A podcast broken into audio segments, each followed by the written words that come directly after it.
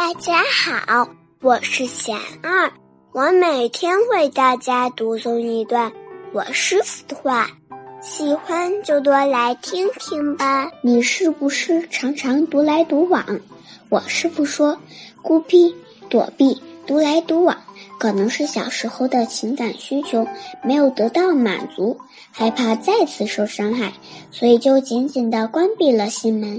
其实我们内心是具足爱的力量的，只是恐惧和担忧把这种力量压制了。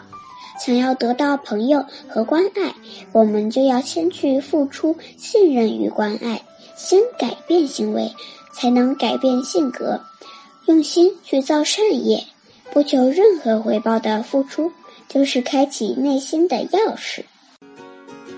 大家有什么问题？想问我师傅的，请给贤二留言，贤二会挑选留言中的问题，代为向师傅请教，然后在今后的节目中回答哦。